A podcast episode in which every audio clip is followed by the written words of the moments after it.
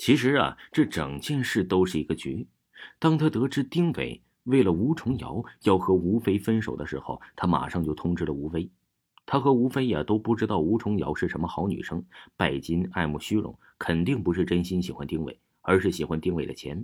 可偏偏丁伟一点都不在乎钱，于是啊，两个人便设了这个局，由吴飞呀要他分手费，同时啊叮嘱他爷爷不要帮忙。然后让丁伟做烤火架的生意，让他体验到做生意的不容易，以及呀他父母的钱来之不易。买饭的时候，他故意迟迟不回来，让丁伟啊饿得受不了。其实啊，就是趁机让两个室友拿走了烤火架，希望他能理解做生意过程之间的变故。没想到这小子是个马大哈，体会到做生意太难了之后啊，得到的经验竟然是我不做了。张健摇摇头，心想：慢慢来吧。在回学校的途中啊，吴宗尧打来了电话，叫丁伟陪他逛街。丁伟忙不迭的应下了，然后告别了张健，下车直奔商业街。两人呢，在街口碰面之后，吴崇尧挽着他的胳膊，嗲声嗲气的说：“给我买衣服。”丁伟啊，摸摸口袋，刚赔了一笔钱，剩下的只够生活费了，便为难他说：“下个月再买怎么样啊？”“那怎么行啊？都快下雪了，我还没有棉袄和雪地靴穿呢。”你难道忍心看我受冻啊？丁伟有些难堪的说：“我身上啊没多少钱了，打电话找你妈要啊。”丁伟试着拨通他妈妈的电话，依旧是处于关机的状态。我不管，你可以先找你同学要，你就说回头再还给他。哎呀，我今天就要买衣服，就要买衣服。丁伟一咬牙，便拿出钱包说：“我今天只带了一千块钱，那就先买鞋子吧。”等过几天，你再给我买别的，好吧？丁伟只能先应下来。两个人呢，在商场买了一个九百九十八的雪地靴，然后离开了。这是生平第一次，丁伟因为钱的事而心疼。当他看到钱包里呀有十块多零钱的时候，别提有多伤心了。就在这个时候啊，一声怒吼从他的身后传来：“站住！”丁伟回过头，看到了两个气势汹汹的壮汉。脖子和手上都是纹身，壮汉呢一把抓起丁伟，指着身后的一辆奥迪 Q 五说：“你把我车刮坏了，赔钱。”什么跟什么呀？丁伟懵了。壮汉指着车上一条二十厘米长的划痕，恶狠狠道：“我看是你干的，你还狡辩，信不信我揍死你？”丁伟都要哭了，真不是我呀！我不想在这跟你耗着了，两千块，你少一分都不行。我我没有两千块呀。看你是想死了。丁伟抱住了旁边的电杆，继而啊朝吴重瑶投去求助的目光。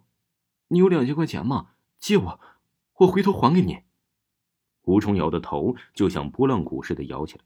说了也巧，就在这个时候啊，吴飞和他的室友从街对面走过。丁伟像是找到了救命稻草似的，挥手喊道：“阿飞，这里，快来这里！”吴飞赶过来。听出了事情原委，拿出手机说：“我要报警。”壮汉一把抢过了他的手机：“你要敢报警，我就整死这小子！”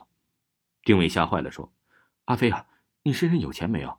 快取出来给他们吧，回头我还给你。”吴飞想了想，就在旁边的 ATM 机上取了两千块钱，交到了壮汉的手上。壮汉这才松开了丁伟，扬长而去。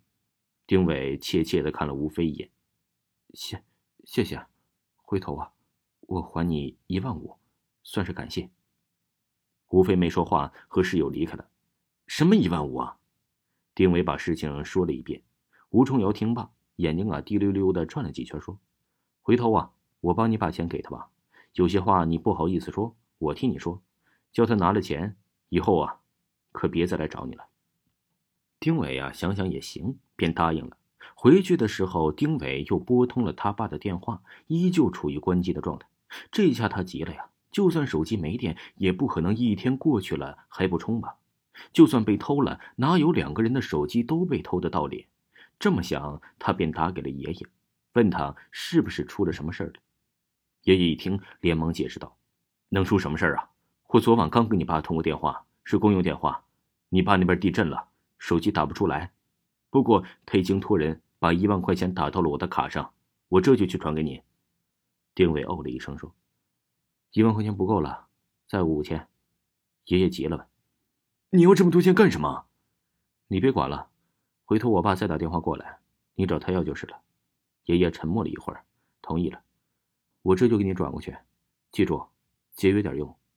挂了电话，丁伟就去了学校门口的 ATM 机等着。半个小时后，他的手机收到了银行的短信，一万五到了。他赶忙取出来，然后交给了吴重瑶，让他拿过去还给吴飞。之后啊，他便回到了宿舍，准备休息一下。快到宿舍的时候，丁伟看见两个熟悉的人影从宿舍走出来，张健还热情的跟他握手告别。很快，丁伟便反应过来，他们不就是讹了自己两千块钱的人吗？